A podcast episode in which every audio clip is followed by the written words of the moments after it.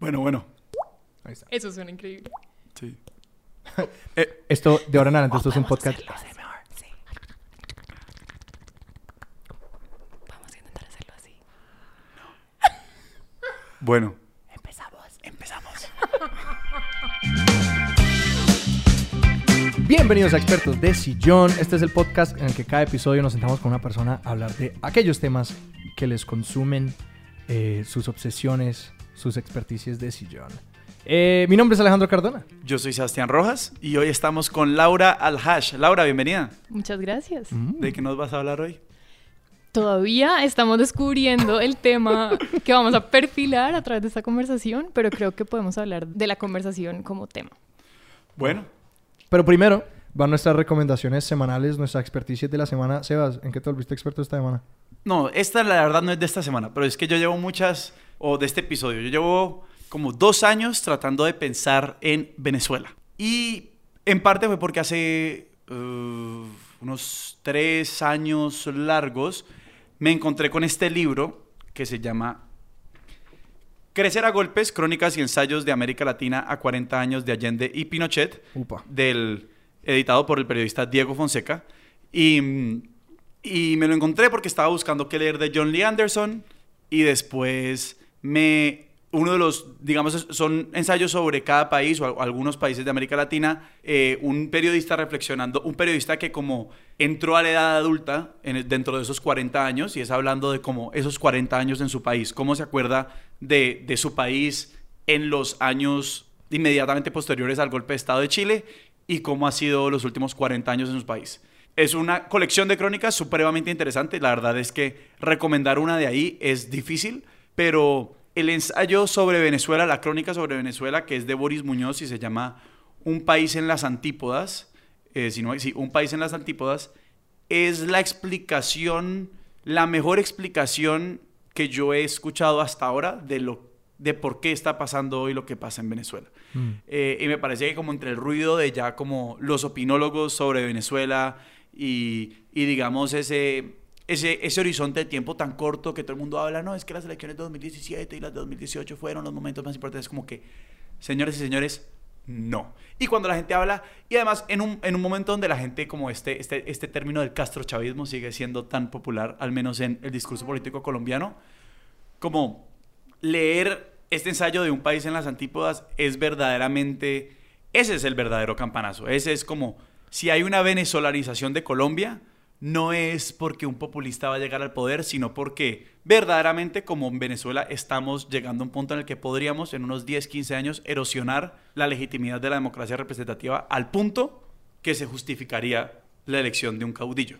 Eh, y esa es un poquito la, la historia que se cuenta en el ensayo. ¿En, qué años se escribió este ensayo? No, libro? este ensayo, este libro es como el 2000, pues 40 años, este libro es del 2013, Ya. si no me equivoco. Y, y es, no, es un librazo. Entonces yo recomiendo que busque todo el mundo un país en las antípodas para pensarse Venezuela en serio. Un país en las antípodas de Bruno... Bor- Boris Muñoz. Bor- Boris Muñoz. De Boris Muñoz, hay que leerlo. No, pues por un lado me parece que la relación de, de sí, de todo este tema de, de qué significa la democracia es una pregunta mucho más abierta y mucho más difícil de que simplemente como ir y votar. Eh, y me parece que te- cosas como la desigualdad, como el elitismo, como la abundancia de recursos naturales, son cosas que pueden llegar a socavar la democracia de formas muy, muy, muy, muy, muy profundas. Mm. Eh, y, y muchas veces por comodidad simplemente nos obviamos toda esa parte porque nos gusta pensar que la historia es de buenos y malos y que hay unos malos que ahora están en el poder y que debemos sacar del poder. Pero pues sí, la verdad es que todos no somos ni tan buenos ni tan malos. Y algún momento, eh, y algún momento estos malos tuvieron razón o tenían razones. Lo que pasa es que ya se han desdibujado. Pero, pero para pensar cómo empezó todo esto es, es un ensayo totalmente esclarecedor. Es que no quiero decirles todo para que vayan y lo lean. Está bien. Mi recomendación es comer en la ducha. ¿Por qué? Esa es mi recomendación de la semana. Esto nace de dos, no sé si llamarlas comunidades o memes o como comunidades basadas en memes. En Reddit hay dos comunidades. Una es... Dos, solamente dos. Hay muchísimas, hay cientos de miles creo. Eh, pero hay una que es Shower Orange y creo que la otra es Shower Beer. Que es básicamente dos comunidades enteramente formadas alrededor de personas que ponen fotos de ellos comiéndose una naranja Sí, en la ducha. Sí. y otras personas tomándose una cerveza en la ducha. Que ambas dicen, ambas proponen que ambos ejercicios, específicamente cerveza en la ducha y eh, naranja en la ducha, son como expansiones orgásmicas de la experiencia de tomarse una cerveza y de comer una manzana. Y de De- bañarse. una, una naranja, perdón. Y de bañarse, exactamente. Que ambas experiencias se, se complementan. No, y yo complemento, o sea, yo creo que en general el género tomar trago en la ducha es un gran, es una gran experiencia. Yo no he tomado cerveza en particular, pero sí he tomado en la ducha algún par de Sí. veces y es espectacular. Es una gran movida. Es como... do- do- do- es el equivalente a tomar un pool party. Como... Sí, o sea, Solo. Es un... O acompañado. De, Sí, sí, sí, o sea, aquí nadie- creo que es como el siguiente nivel. nadie les va a decir cómo bañarse ni con quién. Ni con- O sea, Yo una vez en el colegio creo que lo que intenté hacer fue como que cuántas experiencias sensoriales puedo fusionar en un solo ejercicio y lo que intenté hacer fue como poner, eh, me, me acuerdo muy específicamente el álbum Alive de Daft Punk, eh, como a todo volumen, meterme a la ducha y comerme una pizza entera de Domino's. Bueno, eso sí no sé. La verdad creo que ya la los- pizza es un descache, lo como los, los sólidos o cosas que se pueden volver como, como, como sucaritas húmedos. Ajá. eh, No, pero yo era como que no. me salía del- de, la ducha, como que me, me estiraba fuera de la ducha, mordía la pizza, me devolvía y creo que tenía como una Smirnoff, que era como mi trago en el colegio eh, y con música. No, creo que eso ya es demasiado indulgente, la verdad. ¿Lo Eh, recomendaría? Lo fue. No, eso no. Eh, creo que fue como, fue, intenté demasiado, eh, fue Ícaro, me acerqué demasiado al sol eh, y la verdad no funcionó. Pero específicamente, no hay ninguna manera decente de comerse una, de comerse una naranja. No, yo creo que ese es el punto. Yo creo que el punto es comer cosas que por ejemplo te ensucien y entonces como comerlas en público, o sea, un video, como, ah, es que no quiero que la gente me vea todo chorreado de mango, Ajá. pero como estás en la ducha, ya te estás lavando mientras te ensucias. Ese es el tema. Exactamente. Ese es- esa es la razón por la que la naranja es como tan específicamente. Porque coger una naranja y sin, sin utensilios, como a puro diente y a pura mano, destrozarla y comérsela en la ducha y todo, eso, todo ese citrus combinando con el vapor del, del agua. Y después es- no se manchan, además, cuando salen al sol, porque sol, ya se, ya pensando Y no se. También podríamos intentar con zapote. Mm, yo nunca me he comido un zapote. ¿Cómo? Creo. Eso es una experiencia completamente sensorial y maravillosa. ¿Sí? Y muy poco aceptada en público. ¿Ah, sí? ¿Comerse un zapote? ¿Un zapote? ¿Nunca han comido un zapote? Sí. Por eso. Pero, pues, no me Uno queda con toda la, mucho con toda la boca chorreada, con cositas en los dientes. Pero es lo mismo, eso se parece mucho al mango, pues en ese ¿Sí? sentido. Pero no Sí. me parece grave. Yo creo que uno tiene que reclamar su derecho De acuerdo. de comer cosas sucias en público. Pero en la ducha nadie te va a joder. Es bonito. Un poquito individualista, ¿no? No, no, no, no corramos el riesgo de... Yo, yo, yo he estado en una cruzada por muchísimos años de cuántas más cosas puedo hacer en la ducha. Como que yo me lavo los dientes casi exclusivamente en la ducha. Yo me afeito en la ducha. Como que me... Yo tengo... Yo considero que sencillamente... me Haces hago- todo menos lo que tenés que hacer. Usar champú para lavarte el pelo. Ahorrar agua y esas Eh, cosas. en, en otro en otro episodio hablé de cómo yo no uso shampoo. Eh, sí, hago todo menos lo que va a hacer. ¿Qué seas? Hay que, hay que hacer sacrificios para crear el espacio, ¿me entendés? No me queda tiempo para lavarme el pelo porque estoy haciendo todo lo demás. Estoy leyendo el periódico. No. Entonces tienes muy pimpiada tu ducha. Tienes que tener un espejo. Debería instalar un espejo. Porque en este momento yo me, me afeito a, a la de Dios. Qué Difícil. peligro. Es un acto de alto riesgo. No, no, creo que... Niños, no intenten esto en casa. No estamos promoviendo afeitarse en la ducha Yo estoy sin promoviendo espejo. sí. Pero Yo- podemos promover un parlante en la ducha. Ah, sí, total. ¿Tienes un parlante en la ducha? Tuve, he tenido, sí. Yo tenía En un el radio. colegio. Yo tenía un radio en la ducha. Yo tenía un reloj. Vamos para abajo, lentamente.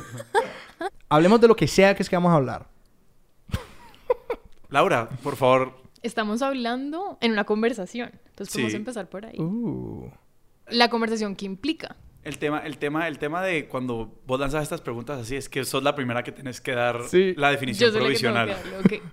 Bueno, para mí la conversación, yo creo que es la razón por la cual mucho me encanta. Mucho, a ver. Yo creo que para mí la conversación es algo tan importante, creo que es lo más importante que por eso se lo propuse a Sebas. Porque a través de la conversación es como podemos, obviamente, comunicarnos con las demás personas, pero no solamente comunicarse de una manera súper, sí, como, no sé, eh, light o una cosa muy mecánica y automática con una conversación normal del día a día sino que también una conversación puede llegar a unos niveles muchísimo más profundos para conocerse a uno mismo también a través de otras personas. Yo tenía un profesor en la universidad y, y lo que él dijo era una clase de comunicación y lo que él decía era que la comunicación verdadera eh, significa construir significado. Como dos personas juntas intentando llegar a como un, un nivel más profundo de significado, lo que sea que significa eso, y lo que requiere es como interacción y escucha, y que parece una distinción como no no muy significativa, pero por ejemplo, como que eso es lo que estás diciendo, como de, ah, esos pequeños momentos en los que es como que, eh, ¿para qué piso va? Quinto, eso es transmisión de información, Sí. eso no es una conversación. Sí. Que la conversación es un, como, es un ejercicio y que a mí también me parece un tema su- supremamente misterioso, porque para, para, para irnos un poquito como, bueno, esto ya es un episodio metatextual desde que estamos hablando de conversaciones, pero incluso en el podcast constantemente estamos como pensando en qué hace una buena conversación, qué hace una conversación interesante, y más allá de eso, qué hace una conversación interesante para una persona que ni siquiera está participando en esa conversación. Y es como un terreno súper misterioso que uno sencillamente sabe que a veces no está en, el, en ese espacio y luego mágicamente entramos a ese espacio. ¿Y por qué estamos aquí? ¿Cómo hacemos de que nunca nos vayamos de ese espacio y luego nos volvemos a salir? Y luego volvemos a entrar y luego volvemos a salir. Y es, eh, sí, es una, es una esfera misteriosa. Es mágico. Sí. Y en ese sentido, Laura, te quería preguntar, y en esto me voy metiendo a tu otra vida, y es, pues, tenés, te entrenaste como antropóloga, haces documentales, y en ese sentido uno tiene que, cuando uno hace trabajo de campo, cuando uno hace entrevistas, uno tiene que hacer que la gente le hable a uno. Y es cómo uno activa esa conversación, que no es una conversación casual, de uno, de hecho, cuando uno espera algo de esa conversación. Hay una agenda. Yo también lo iba a llevar por ahí, me encanta. Em, sí, como también, o sea, el tema de la conversación, yo creo que para mí es algo tan esencial que por eso estudié antropología sin saber que lo estaba haciendo por esa razón. Y es que a mí me encanta conversar. Y no solamente, a mí no me gusta, digamos, me gusta conversar, pero lo que más me gusta es escuchar la vida de los demás y meterme entre, el, o sea, lo más íntimo de lo íntimo de cada persona. O sea, chismosa profesional. Chismosa profesional certificada. Sí. Y eso me da, como que siento que cada vez que tengo una, una conversación con alguien que lleva a otro nivel casi espiritual, eso a mí me produce mucho sentido. Como que siento que eso es, ese es el momento, así como las grandes epifanías que tenemos en la vida, que uno le dicen, bueno, usted está haciendo lo que tiene que hacer, sí, como está por el camino que tiene que estar andando. Y en la etnografía, que es como la metodología más tradicional de la antropología, es literalmente ir a conversar, ir a observar y escuchar mucho pero para uno poder observar y entender, uno tiene que conversar y tiene que conversar en un contexto cultural completamente diferente al que uno está acostumbrado, ya sea aquí a la vuelta de la esquina con una gente que uno no- nunca ha visto de la tienda o irse, no sé, a Montes de María a vivir con, sí, víctimas de la violencia retornadas a su pueblo, pues uno tiene que adaptarse lo suficiente a entender cuáles son esos códigos, ¿no? De lectura y como esos códigos de palabras claves y esos códigos de también de, de lenguaje corporal que te van a permitir esa entrada que te la pueden negar en cualquier momento. Y muchas veces obviamente uno llega hasta un punto y como que te dicen, usted hasta aquí llega y hasta- o sea, yo no le voy a contar nada más, pero hay otras personas que te van abriendo y abriendo y a través de los días uno empieza a conocer la complejidad que cada ser humano tiene y eso es, eso es hermoso. Pero digamos, y para, y para pegarme de, de lo absolutamente mecánico, es siempre hay una primera cita. O sea, a uno siempre le toca llegar a un sitio y decir, bueno, ¿y qué? Q. ¿Qué hubo? ¿Qué más? ¿Cómo, es, ¿Cómo ha sido eso para vos y cómo ha avanzado a medida que yo creo que vos sos una conversadora experta?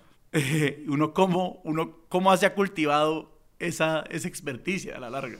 Pucha, yo creo que no ha sido para nada, sí, ni premeditado, ni, ni metódico, ni riguroso. Yo creo que ha sido más como de un feeling muy bonito, como, como también, obviamente esta, eh, sí, como esta experticia, si quieres, o este interés surge con una gente y otra gente no, o sea, para nada. Hay gente que odio conversar y me parece que están diciendo bobadas y no les paro bolas y yo misma soy la que cierra la conversación y como, bueno, listo, ya, gracias. Pero también hay otra gente que, a ver, yo cómo empiezo una conversación. Yo creo que a mí, me, yo, yo, igual soy tímida, o sea, yo soy espontánea y tímida al mismo tiempo. Creo que me toma un tiempito Todo- igual. todos somos inconsistentes. Gracias, gracias. Y, mm, y creo que al principio me demoro, o sea, yo, yo no soy una persona que vaya a llegar a un sitio y decir, bueno, ¿qué hubo? Sí, el alma de la fiesta, para nada, y no me interesa ni cinco. Creo que me tomó un tiempo como entender qué está pasando, ¿no? Como que ver cada persona en qué está, qué le interesa, qué está haciendo, si está con el celular o si está viendo, yo no sé, una pared o si está hablando con otra persona, lo que sea que está haciendo, como que trato de entender ese contexto primero, ubicarme yo y sentirme tranquila para ya coger, como coger fuerzas y decir, listo, bueno, o me hablan o yo empiezo. Y además porque me gusta, y eso siempre lo hago. Y creo que siempre voy como la persona que esté más tranquilita y más apartada de todo. Quizá el la que está mirando la pared, que necesita que la, está- rescaten. exacto. Esa persona, voy directo a esa persona. Porque además esa gente me parece como más interesante al principio, sí, sí, siempre. sí. Y, y es con esa persona, oigan, lo que se venga, en la- en la- o sea, en ese momento lo que se venga a la cabeza. Es como, ¿qué hubo, ve? Y, no sé. O sea, tal vez a, a veces saco mi lado caleño, a veces saco mi lado rolo, mi lado gringa, lo que sea. Como que uno va también adaptándose a eso y, y le doy hasta que algo le enganche. O sea, o le hablo del clima, lo que estamos hablando, o de hubo, cómo está, o lo que estás pensando, o le pongo un tema súper denso desde el inicio a ver cómo responde y vamos viendo. Yo me gradué de la universidad, estoy como cuatro meses aquí en Cali y estando aquí, pues digamos como que hace, luego lo que hacemos muchos cuando estamos con periodos de transición es como, bueno, llenar el tiempo haciendo ejercicio, después leyendo por la tarde, como ese tipo de cosas. Entonces volví a escuchar podcast, en serio, y empecé a, a- a escuchar WTF, WTF de Mark Maron. Marco Marón. sí, exacto. Y Cero bueno, anglicismo, cero anglicismo. este man, este man es un maestro de la conversación. Yo Pucha, creo que como, admirable, sí. como pocas personas lleva a la gente a un nivel de intimidad con una rapidez que uno decía, Dios mío. sí. Pero, de hecho, pues digamos, yo tuve aquí tiempo donde estaba solamente pues, vi- viendo a mis papás y unos pocos amigos como en, en un, en un lapsus de como tres meses. Y después me fui a vivir a España y también una vida relativamente solitaria en el sentido que yo veía a una o dos personas con relativa frecuencia y el resto a nadie. Y esas conversaciones con esas personas que uno ve frecuentemente sí se ven invadidas como por la cotidianidad de una forma, eh, digamos, mucho más perniciosa. Em, y me pasó que cuando yo conocía gente, lo único que hacía más que conversar con ellos era entrevistarlos. Era como yo les... Una necesidad. Y, y yo lo único que hacía era sacarles como, llevar estas conversaciones, o sea, yo, yo dije como que de la nada yo me encontré en un par de relaciones que se habían vuelto como relativamente íntimas debido como a, al calibre de información que nos habíamos compartido. Y obviamente eso lleva a unos compromisos, como que somos amigos porque nos hemos dicho cosas pues, pues muy profundas. Eso es algo curioso que pasa como cuando uno... Sí, como cuando la única entrada que uno tiene es muy íntima, pero no hay una cotidiani- cotidianidad en las personas. Que creo que ese es como un tipo particular de relación De que yo nunca sé cómo definirlo. Porque es como que yo caracterizo mucho las amistades por como tiempo compartido juntos y como un, no sé, sea un trabajo o algo que, como un espacio que uno comparte con una persona, pero luego hay esas personas que es como uno sencillamente algo compartió súper íntimo con esa persona, sea una experiencia o una conversación y, y sí, ese siempre me parece un espacio extraño. Yo creo que eso pasa con los amigos viejos, ¿no? Como los amigos de toda la vida que uno ha visto desde que tiene cinco años, pero cada uno está haciendo una vida en cualquier lugar del mundo y después uno los ve y sabe tanto de la vida del otro que como que no puede preguntar cosas del día a día porque no los ha visto, pero igual tiene mucha más información. Esas conversaciones son muy particulares. Sí. Como las de reiniciar. Sí.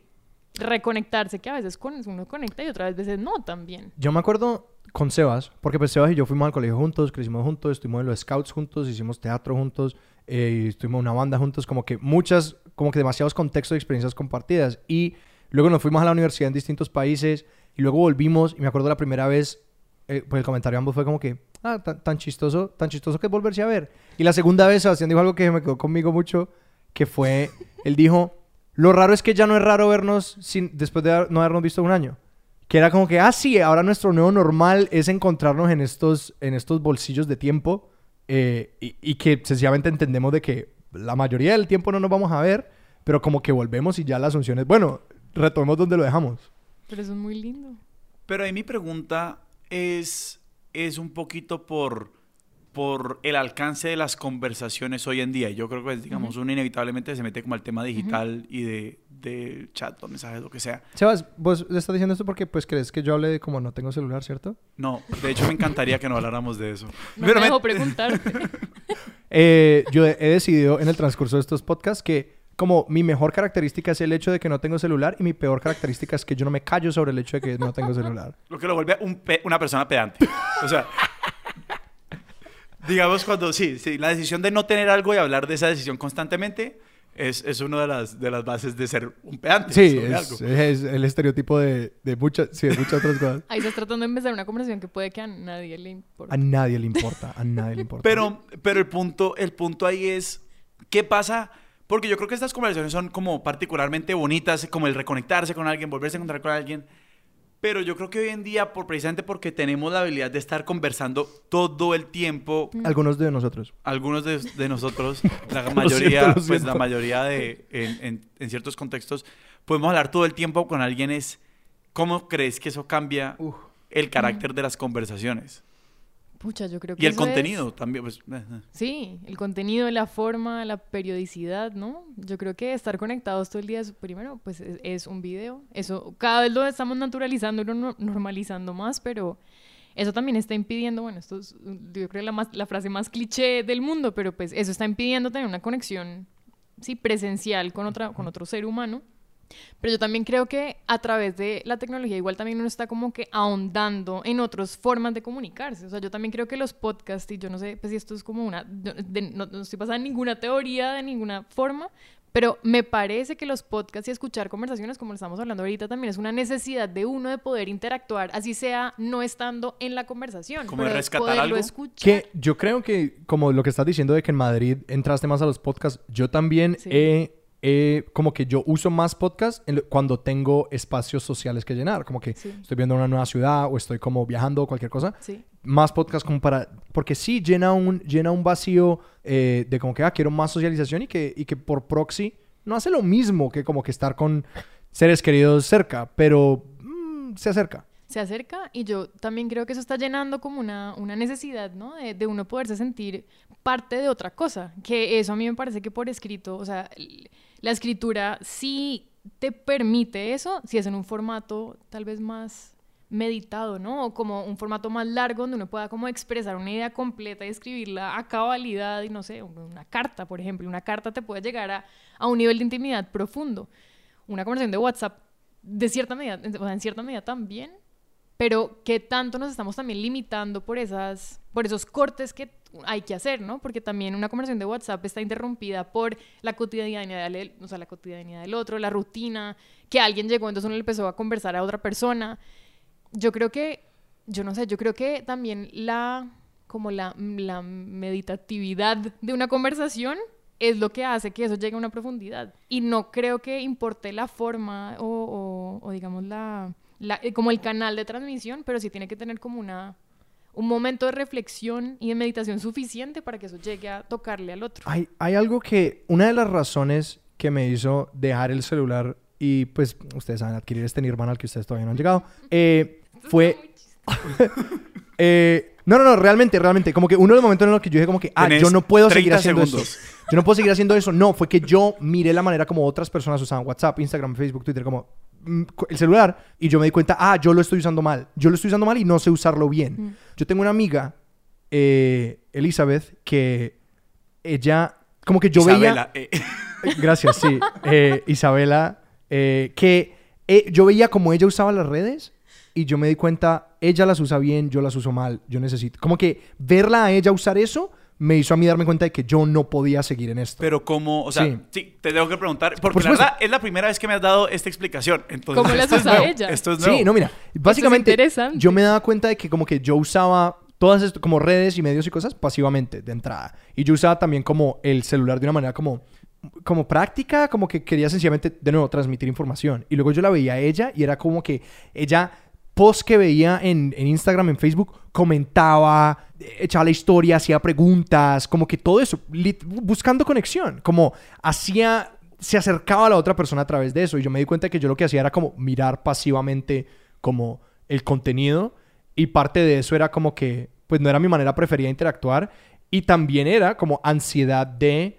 eh, como que, ah, yo no posteo en Facebook porque pues no sé cómo 200 personas van a leer esto de una manera diferente y juzgarlo de una manera diferente. Y pues eso tenía que ver con mis propias inseguridades. Pero también como que admiraba la manera en la que ella era como que capaz de usar eso para conectarse más. Y de la misma manera admiro como que, por ejemplo, a mí me parece que como que los emoticones y los stickers y como todas estas cosas son una manera de nosotros agarrarnos de esos espacios y decir, bueno, si esto es con lo que hay que trabajar, de sí desarrollar una manera de como crear una comunicación significativa en esos espacios que tiene todo el contenido emocional que, que, cortas palabras no pueden, pero como que un sticker, es decir, el cliché de que si una, una imagen comunica más que mil palabras, un sticker son diez mil, por como que, porque son, yo siempre me, me sorprendo con lo que, todo lo que puede decir una persona con una buena elección de un sticker o una buena elección de, Claro. de emoticono, de meme, que que me parece muy interesante lo que ocurre en ambas maneras, como de, primero de sí, todo el terreno que perdemos y luego una vez estamos ahí, todo el terreno que ganamos cuando domesticamos esa bestia que es comunicarnos en un medio diferente.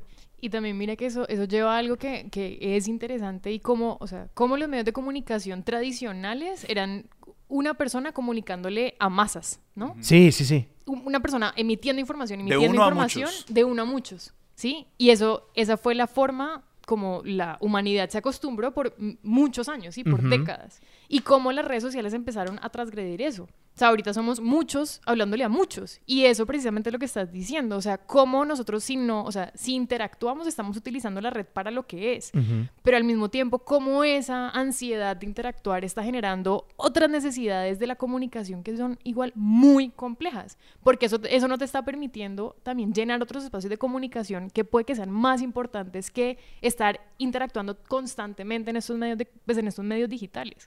Y yo creo que ese balance es pues es el gran reto, ¿no? Es Sí. el gran reto de, de la humanidad ahorita. Es como, o sea, ahorita el acceso a la información no es el problema. O sea, antes era, fue pucha, ¿dónde voy a sacar? No sé, no sé, en 1960, Ajá. pues tenían que utilizar unos medios muy, pues muy tradicionales de poder, para poder escribir un ensayo, ¿no? Para poder buscar autores, poetas, Sí, no to- sé, toda la historia de los papás de como, ustedes no saben lo que es a una biblioteca. Exacto, exacto. Pero mira que eso, eso lleva a algo, yo creo que muy interesante y es la forma de, la, o sea, la representación, ¿no? Y cómo nos, nos, o sea, eso también volvemos ahí a la antropología O la presentación. o la presentación. Y, pero sí, exacto. O sea, es como nosotros nos estamos presentando y representando a nosotros mismos y a otros a través de cosas muy pequeñas ahora, como que antes había el espacio para poderlo meditar, profundizar, como no, como pensarlo, tomarse el tiempo, el tiempo que ya no hay para poder digerir estas vainas. Y ahorita, o sea, un tweet te está representando a ti, te estás presentando tú entre millones de millones de, de eh, viewers. eh, bueno, Seguidores. seguidores, Sí. gracias. Seguidores, una audiencia internacional. Y eso, yo creo que todavía no hemos entendido eso, que cómo, o sea, cómo eso cala en nuestros, en nuestra psique. Sí, como y- que, cómo es, cómo, perdón, cómo adaptamos eso a nuestro, nuestro contexto físico, contextual en el que estamos ahora, mientras estamos emitiendo un mensaje a millones de personas que ni siquiera estamos viendo. Antes, las personas que existían en espacios públicos y que tenían au- audiencias grandes se preparaban toda su vida Toda su y eran eh, eh, como eran explícita o inexplícitamente vetados durante toda su vida para llegar a las posiciones en las que estaban. Era como que si eras un escritor de periódico, habrías sido vetado toda tu vida y escribir toda tu vida como para llegar a esas posiciones en las que se comunica y ahora la barrera de entrada es nula. Entonces cualquier persona no se ha preparado para lo que significa entender el que este texto lo va a leer todo este mundo de gente en un contexto y que eso viene con una como responsabilidad y que en, en, en, en, en paralelo no entendemos eso todavía. Como que no entendemos el hecho de que nadie, ah, o 90%, 99% de las personas que usan redes y medios sociales, no están preparados para lo que eso significa. Como que ellos tampoco, nosotros tampoco nos estamos dando cuenta de como que esa persona no tiene la preparación de estar en este ámbito y hay que como leerlo con esa conciencia. Mira que eso me acuerda un ejemplo, uy, para mí era tan impresionante, o sea, cuando, bueno, yo, yo he hecho trabajo de campo como en diferentes partes de- de- del país. ¿Qué trabajo de campo para significa en antropolo- como investigación antropológica? Ajá, pues? exacto. Sí, como, ajá, investigación. No estaba propiamente cortando caña la niña. Ex- no. A veces, no. Eso es parte de la experiencia. Ujú. Pero era un video porque en, un, en una comunidad en la que estuve, que no vale la pena decir dónde, ahí no había señal. Ujú. O sea, cuando yo llegué no había señal. No había ninguna antena cerca, no estaba ni Movistar, ni Claro, nada. Entonces yo siempre que llegaba acá era una, sí, una desconexión total, era delicioso, no, yo no me enteraba del mundo por tres semanas. Y salía, bueno, me ponía el día y volvía tres semanas sin nada. Pero en el transcurso, o sea, con el transcurso del tiempo, pusieron una antena, pusieron una antena de Claro. Y cómo eso empezó a cambiarle la vida a esta gente campesina. Dios mío, oigan ustedes, o sea, eso fue, o sea, para mí fue tan choqueante, además lo más, lo más impresionante era que ellos no, como que era normal, o sea, pues ellos estaban esperando la antena hace años, o sea, antes del, sí, pues antes, por fin les respondieron con las telecomunicaciones, llegó esta antena y empezaron a bolear celular como locos. Antes andaban siempre con, con radio en el pantalón, como que se Ujú. ponían el... Con radioteléfono. O sea, O no, radio, con- radio de, Sí, con radio, ajá, con Sí, con- radio, porque radio sí entraba. Ajá. Entonces, pues, eso era la lo que les llegaba. Entonces, se lo ponían en el, en el- bolsillo del blue jean o lo que sea y andaban escuchando música todo el día. Era muy chévere, muy bonito. Como un radio, había otro radio al lado de un parla, de un... De, un picó. Ajá. Ajá. Ajá. Y cada uno tenía su propia música. Bueno, eso era, un- eso era algo muy chistoso, muy Sí. bonito. Pero después empezó a llegar, o sea, llegó la señal y empezó a haber menos radio. Cada cual estaba más con audífonos, ¿no? Como que conversando con personas, pues con diferentes personas. Y empezaron a agregarme a Facebook. Entonces, pues nada, pues yo los acepté, pues sí, como que está bien, ¿no? Pues bacano, sí, como que, bueno, ni idea. Yo, yo no pensé mucho. Y después empecé a ver cómo estaban util- utilizando Facebook. Y era, o sea, fue tremendo entender un cómo, o sea, para qué está diseñado Facebook y el pésimo uso que le da a unas personas que no están, sí, que no han tenido nunca esta herramienta y no es porque esté malo, yo los esté juzgando de una manera moral o ética, sino es, se están exponiendo a millones de personas poniendo un contenido completamente obsceno y no están midiendo las repercusiones que esto tiene. Y que posiblemente ponían contenido como público, To- pues. todo, todo era público, o sea, la privacidad en da- de datos en un, en un corregimiento en Colombia, pues esa conversación no ha llegado, o sea, esa conversación está en otro nivel, sí, está, en- está en un nivel mucho más, pues mucho más básico. Y, y además es bonito que también esa conversación que uno ahora cree que Cambridge Analytics está en todas partes, no, o sea, hay países en el, en el mundo donde eso no es importante, eso también es, es valioso, sí, eso, eso también es bacano. Pero cómo esas personas empezaron a usar Facebook era como, o sea, yo siempre pensaba, pucha, esto, ¿cuándo va a ser un tema en el colegio, por ejemplo? O sea, cómo usar los datos o cómo usar los medios de comunicación. O sea, esto todavía no se ha profundizado lo suficiente. Creo que para nadie, así nosotros nos consideramos expertos de redes sociales, si esto todavía no se está contemplando como un tema político, problemático, ¿no? Como de identidad y cómo se está representando uno a través de esto, pues mucho menos a una gente que le acaba de llegar la señal. Ujú. Quiero preguntar más sobre como el uso que le estaban dando a Facebook, eh, que era como que como su- sobre sus relaciones personales o como de dónde estaban o poniendo fotos como muy de su familia o cosas así, no sé. pues todo era súper sexual. Y no, yo no tengo ningún problema con el contenido sexual, Sí. pero de una manera muy, Explícita. sí, como una manera tan explícita también poniéndose a ellos como completamente vulnerables a sus preferencias sexuales y como que, pero yo decía, pero estos son niñitos de 14 años que este contenido le está viendo la abuelita, a la tía, la hija. Sí, como que obviamente son formas de comunicarse de manera distinta y es interesante, pero yo creo que eso fue lo que en ese momento yo dije, pucha, yo voy a usar Facebook primero, como que yo hice una- un rechazo total con, con ese con esa red y me puse a pensar mucho eso, como que qué tanto nos estamos exponiendo nosotros así ni siquiera, o sea, hasta con un tweet, exacto, como que no es porque uno vaya a poner un contenido parecido a, a- al de ellos, sino es en su contexto, eso es normal. En nuestro contexto, que es normal, que igual es extraño para otras personas que nosotros no estemos considerando, ¿no? Porque igual yo los estoy observando desde un lugar distinto, pero nosotros siempre nos están observando otras personas de desde otro lugar Lugares en el mundo. Exacto. Entonces, ellos también, ¿cómo están recibiendo esa información que, uno, que para uno puede ser completamente, sí, Yo, tranqui? yo propongo que apaguemos el internet. Uno, uno puede ser un meme en Rusia, ¿no? O sea, por, to- Literal. por todo lo que sabemos, uno puede ser un meme en Rusia y no tenemos ni idea. Que yo creo que sería un gran regalo. Uno descubrir de pronto una foto de uno que es un meme. Entonces hay que apagar el internet. Yo digo que el internet. No, yo genuinamente como que en muchos momentos tengo, digo como que, ah, ay, bueno, es decir, no es nada único eh, esa, esa posición de tiempos más simples. Eh, pero yo sí, no, no sé, yo, sé- yo sí creo que el neto está en, en este momento en, en desastroso. Pero entonces, volviendo también a lo que hablabas de tu amiga y cómo ella lo usaba, o sea, tú preferiste no empezar a interactuar de una manera que tú querías y solamente cortar la Yo intenté hacer ambos al mismo tiempo. Como Ok. que hubo un proceso de como voy a intentar hacerlo mejor y ahorita mismo, por ejemplo, no tengo un celular, pero pues todavía no tengo un celular, cerré mis Facebook, uso Instagram y quisiera estar posteando, pero no puedo sencillamente porque ya no se puede desde el celular. Antes se podía desde el computador, pero ya no se puede. Eh, pero intento darle mejor uso. Como que ahorita yo empecé a pensar como, bueno, ¿cuál es el uso eh, como positivo que sí puedo hacer de eso? Y digamos, y lo que, a lo que me refiero como que, ah, a compartir algo como verdaderamente que me importe. Y pues lo que empecé a hacer fue como a sacar música y ponerla en, en Instagram.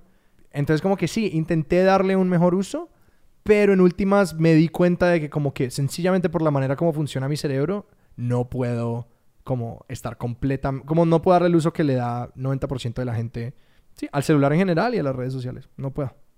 No, y yo a la larga creo que esta vaina de las redes, pues digamos, todas las redes tienen su, su componente fuerte de, de algo y, y a la larga son como una fiesta, ¿no? O sea, como que... y- no, y ese es el tema, y ese yo creo que lo que determina como el, ¿querés hacer parte de esta fiesta o pagaste por ver, digamos? Yo en Twitter y en Instagram la mayoría del tiempo, o sea, digamos, como yo me considero una persona que postea normal, digámoslo, en el sentido de que, exacto, no pongo una foto al día o más de una foto, o sea, yo creo que yo pongo en promedio una foto al mes o a- de pronto en unos periodos a la semana, por decirlo así. Eh, no estoy todavía full metido en el tema de las historias en Instagram, ese tipo de cosas, pero, pero, y digamos, en Twitter me considero una persona que paga por ver. Yo estoy en Twitter no para interactuar con el mundo, estoy para ver cómo el mundo interactúa. Y, y, y para enterarme de muchas vainas de noticias y cosas por el estilo. Y de manera similar, o sea, yo estoy en Twitter e Instagram para chismosear. O sea, yo vi el man que en ese sentido yo fui a esas dos fiestas para ver qué iba a pasar con la gente. Pero, pero no estoy, pero no estoy dándole a la gente lo que busca. O sea, digamos, no estoy, exacto, no estoy poniendo las fotos que la gente espera ver. Y es muy claro cuando uno pone fotos y los públicos no reaccionan o reaccionan como, ¿qué es esto? Sí, o sea, como que, "Vos, ¿cómo te ocurre poner esta vaina? Porque más gente que le escribía a uno como, ¿qué es esta vaina? ¿En ¿Qué serio? putas?". Sí, claro. A mí nunca me, yo nunca he tenido esa experiencia. Es pa' que vea, mijo. Toda está en mi cabeza. Como que yo me preparo para que ocurra y nunca ha ocurrido, pero de todas maneras tengo ese pavor. O en Twitter, de nuevo, o sea, como que uno pone algo y alguien como que ve que es esta bobada. Por el interno, pantallazo y te lo mandan. Como que, ¿De verdad? ¿qué te pasa? ¿Sí?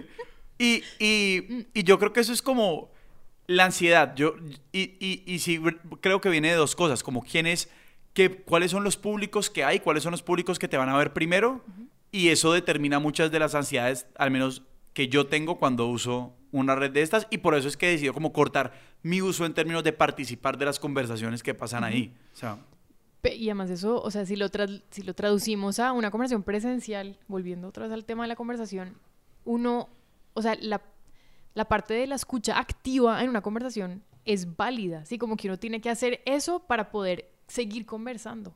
Pero si uno hace eso a través de las redes sociales, eso no se considera escucha. O sea, eso, eso se considera como una, sí, como un- una no participación, ¿no? O sea, como, o sea, si tú estás aquí, digamos, si, estamos, si somos tres personas que estamos conversando y hay alguien que se, que se queda callado, o sea, cómo la escucha, cómo la parte tan esencial de una conversación que es la escucha en las redes sociales no se, no, no existe.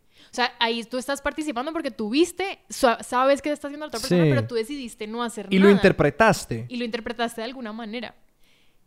Es lo que estabas diciendo del bus. O sea, tú en el bus, o sea, listo, hay una gente hablando al lado y uno está re interesado en la conversación, apaga, el- o sea, apaga el- la música, lo que sea, pone pausa y empieza a escuchar. Pero no hay esa, esta, es como esa acción es lo mismo que estar viendo cosas en redes sociales sin participar. Pero yo- porque yo creo que es el tema, yo creo que hay un tema exacto con escucha y con el quedarse callado y es como claramente es muy incómodo cuando alguien simplemente no habla. Y yo como que la participación en la conversación es lo que renueva el contrato de que nos estamos diciendo cosas que nos importan. Y yo diría que a mí diría que lo que realmente me produce como ansiedad es decir, si estamos cuatro personas charlando y una persona que eh, Alfonso no ha dicho nada todavía, pero cuando quieras Alfonso puedes participar de la conversación. Eh, y esto no es un ataque a ti. Eh, pero no te lo tomes personal. no te lo tomes personal, porfa. Listo. Eh, no, que digamos que cuando una persona, si por lo menos está asintiendo o haciendo gestos o haciendo como, mm, no, no, no, como que a mí yo creo que eso es como que sí, están presentes. Que digamos yo busco mucho esa retroalimentación de la otra persona de, de, No, de por dónde vamos. Al tema de la simulación, o sea, para mí, por ejemplo, la gente que no sé, que no, que es poco expresiva, como facialmente, eso para mí es una versión del de, infierno. que de nuevo, Alfonso, esto no es un ataque Alfonso, no te lo tomes personal. Pero para mí, Pobre Alfonso. sino, y, no, Alfonso, ¿a dónde, vas? ¿A, Alfonso se fue. ¿a dónde vas? Ok, toca, mucha- toca seguir grabando. Sí. ¡Alfonso! toca seguir grabando, toca seguir grabando. pero, pero no, es el tema de, para mí, una persona que se expresa poco es una versión del infierno, precisamente por el tema de la simulación, porque yo necesito saber cómo vamos, o sea. Sí, ¿estás de acuerdo Total. más o menos? ¿Te cuadra, no te cuadra? Que hay algo genial que es cuando una persona me da el como que, "Mm, no me cuadra lo que estás diciendo porque me permite como, ah, Entonces cambiar uno de curso. reafirma, ajá, Ajá, es como que, no, no, no, pues es decir, como que lo van a, como me refiero a esto, es como así. Eh, eh, sí, que me parece como re importante. eh, pero me, me estoy cuestionándome internamente como si comparto lo de que la... Como que, que la persona que solamente escucha es participante. Porque creo que yo no lo pienso así. Como que si cuando yo estoy como no, el que escuchando una solamente escucha un chismoso. En el bus sí, en una conversación no sé. En una... No, diga, pero creo que en una conversación igual está ese como, esa presencia, como la sensación de presencia en los demás de esa persona. Como de que esa persona esté ahí como, como escuchando y como... Eh, incluso solamente el contacto visual, que creo que da como ese acto de yo estoy aquí y estoy formando parte. exacto, exactamente. Mm, Bueno, ahí también yo creo que hay, hay un, un tema interesante. Hay un, un profesor de los Andes que se llama Aranguren, pues que el apellido es Aranguren. Y el man tiene toda una teoría de, digamos, la, la forma correcta de escuchar. Y él lo hizo como alrededor de un tema de posconflicto muy, muy complicado, pues de toda parte de como psicológica y antropológica de víctimas. Profesor de psicología, si Sí. no me equivoco. El man es antropólogo, pero también es, es, o sea, ahorita es profesor de psicología y es muy interesante escuchar su teoría porque uno también se empieza a cuestionar cómo está escuchando, porque eso también yo creo que está como subvalorado, ¿no? O sea, una persona que te esté haciendo un gesto, como una mirada o que te... ujú, ujú, puede que esa persona no tenga ni puta idea qué estás diciendo, no le importe un carajo tu conversación y al final solamente te diga, ah, bueno, o no diga nada que siga nutriendo la conversación. Como que yo también, pues, pucha, o sea, el tema de escuchar es tan esencial para poder avanzar con lo que uno está proponiendo, ¿no? Como uno pone algo sobre la mesa y la gente o lo coge o no lo toma. Y cuando la gente no lo toma, así te está haciendo todo el body, la- eh, toda la Lenguaje corporal. lenguaje lenguaje corporal al respecto es difícil. Y yo creo que ahí es donde también, yo, pucha, eh, o sea, yo también creo que ahí toda la parte digital es, es un video en cuanto a cómo eso ya no es importante o cómo eso ha perdido un poco de valor porque, ¿Qué- porque qué- ya qué- no... qué ha perdido valor? O sea, me parece, obviamente es, un- un- es una afirmación súper general Si están en desacuerdo, nos pueden escribir a y me cuentan. Si saben dónde está Alfonso, por favor, escríbanos a expertos de sillón. Alfonso va a estar en desacuerdo. Bueno, Poncho, qué pena con vos. Yo creo que se ha perdido la forma, o sea, como una forma activa de escuchar. Y eso, yo no sé ustedes qué piensan de Krista Tippett. Cristina Tippett. ¿Qué De- hemos hecho? ¿Qué nos hemos hecho a nosotros mismos con los ingleses? no sé de quién estamos hablando, no la conozco. ¿Ustedes no conocen a Krista Tippett? Oigan, esto es lo más importante del podcast. Todo el mundo que está escuchando este podcast, por favor, vaya ya en este momento a Spotify y busque O donde sea que, de sillón. o donde sea que Oh, busques sus podcasts. o donde sea que escuche sus podcasts, que es muy cierto. Que se llama On Being. Esta señora es gringa Sobre el ser. Sobre el Sobre ser. sobre ser o siendo, porque también es como una cosa activa, presente. Sobre el acto de ser. sobre el acto de ser, me gusta. Y ella tiene un curso en Acumen que es sobre la escucha. Es muy interesante. Y esa, o sea, esa señora, se llama Krista Tippett, otra vez, em, invita a diferentes como... Es, o sea, es un formato parecido a este, solamente con ella, pero ella trata como de llegar a, una, a un estado de conversación casi espiritual Upa. y es, es, es muy denso, yo creo que, o sea, uno tiene que estar como en un estado, un estado físico y mental para poderla escuchar, porque a veces como que, como que uno está demasiado activo, demasiado como lleno de cosas que, que, que no cuadra con, con el momento, pero si uno está tranquilo y como tiene un espacio para poderla escuchar, esa mujer sabe lo que es escuchar, a me, me parece. O sea, hay gente que opina distinto, que ya no deja hablar a sus invitados, pero me parece que ella ha llegado a un nivel de escucha que, digamos, que prepara como una forma de, sí, una, como una guía de preguntas, pero esa guía de preguntas también se van dilatando y se van como acomodando a lo que la persona esté proponiendo en la conversación. Pero entonces ahí yo creo que hay una, hay una línea que hay que, que siento que uno tiene que trazar o, o es, me parece útil que pensemos en la diferencia entre una conversación y una entrevista. De acuerdo.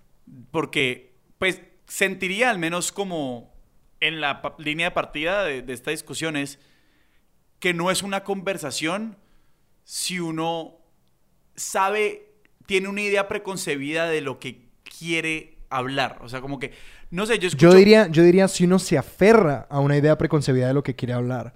Porque yo creo que, yo, sí, yo pienso mucho como eso en las agendas, como de la agenda de esto es lo que yo necesito decir o lo que necesito extraer.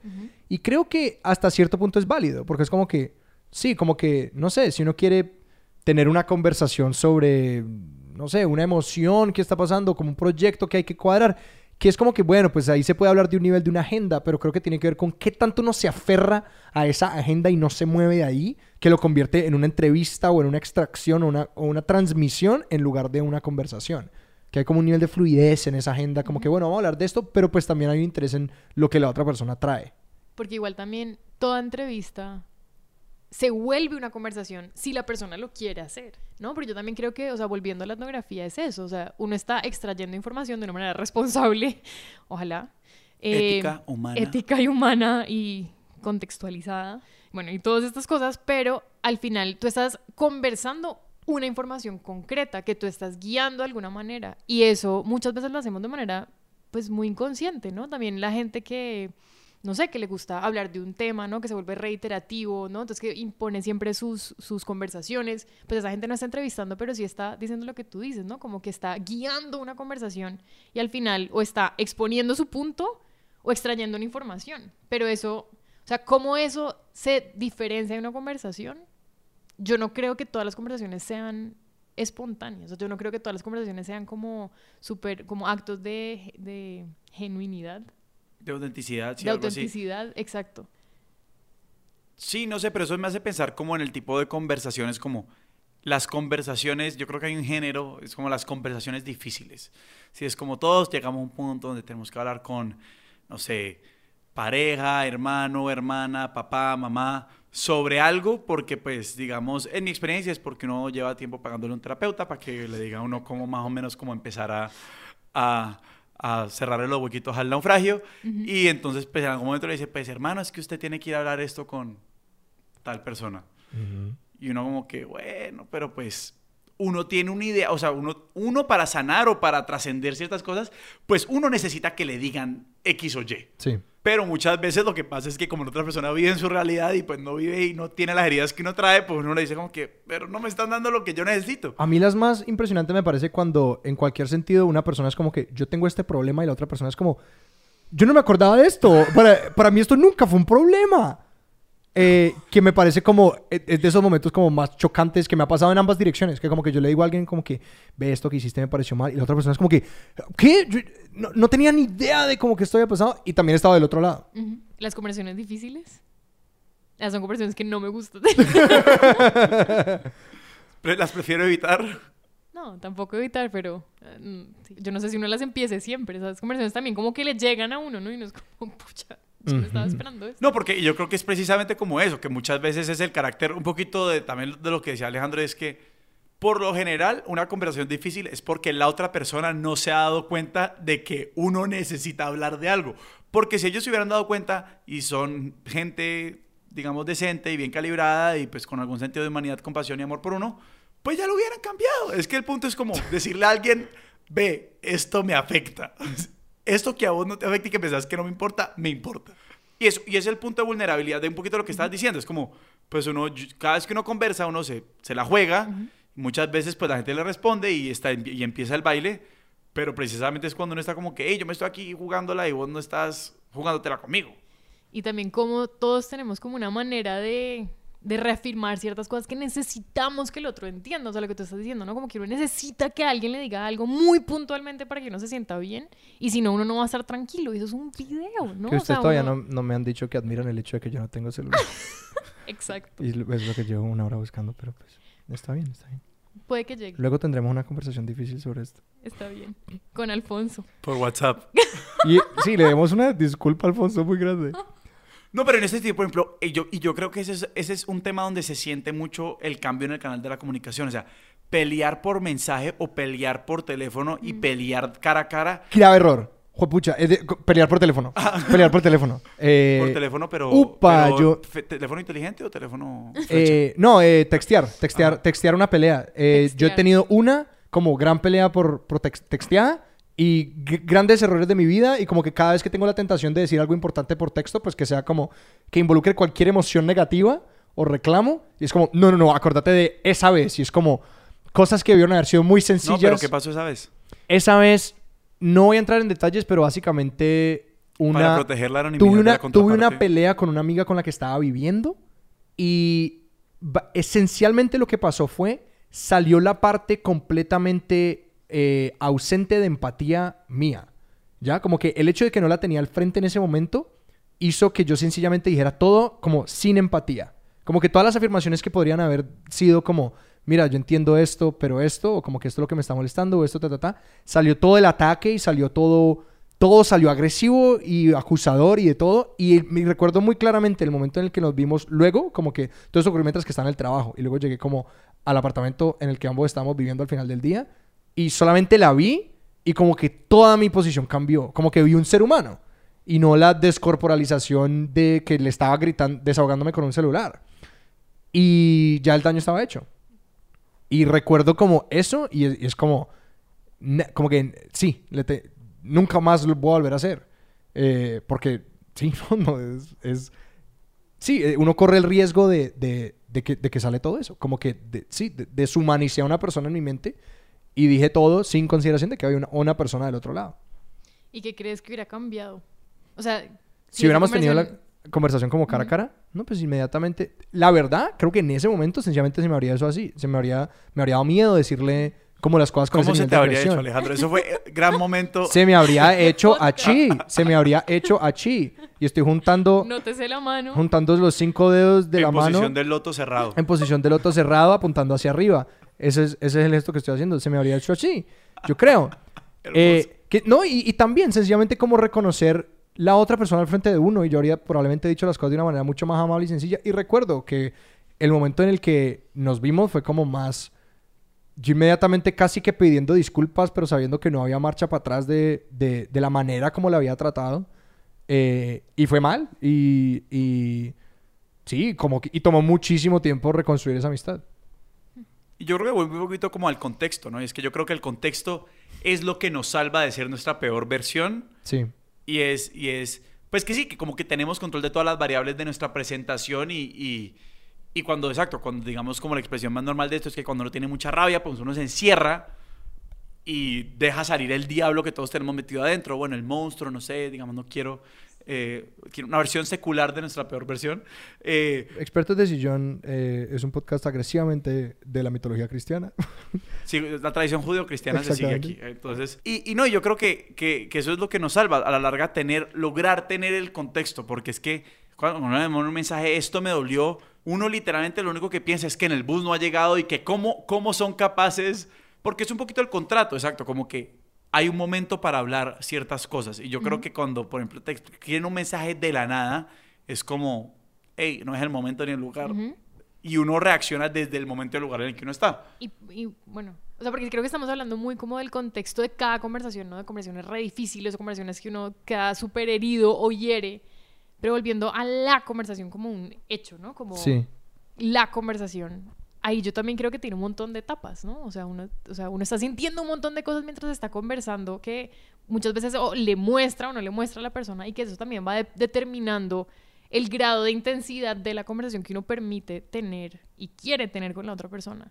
Y eso, yo creo que eso también es como la forma de comunicarse, volviendo también a los principios, a los principios de lo que es la comunicación, es como la otra persona te está entendiendo o no te está entendiendo, dependiendo de los códigos que tú le presentes y de esa simbología común que vamos a ir encontrando, ¿no? Entonces, si uno está súper emputado o súper furioso y la otra persona no te está entendiendo de eso, o si uno está súper dolido, o sí, o uno está como, pucho, uno está tratando como de poner un punto, como que, oiga, por favor, entiéndame, sí, que esto es importante para mí.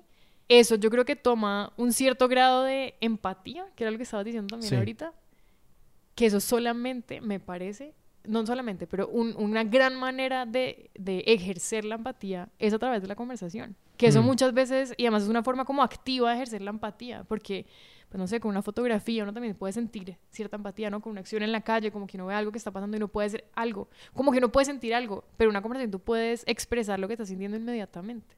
Y eso también es, yo creo que es una de las cosas más poderosas que tiene la conversación. Hay un momento que yo nunca sé si es dice algo bueno o malo sobre mi habilidad comunicativa y es cuando yo hablo por mucho tiempo y luego hay silencio. Que yo nunca sé si dije algo tan chimbo que nadie se puede conectar con eso o si dije algo como tan... ¡Oh! Que nadie sabe qué es. No, que la gente sencillamente como que se toma un momento como para... ¡Wow! Decir- Nunca sé, nunca sé. Siempre no, que... con vos por lo general es lo primero. Pues es cuando les cuento, es cuando les cuento que no uso celular y todas mis razones y... No, pero digamos eso nos lleva a otro tema y es el silencio en la conversación. Uh.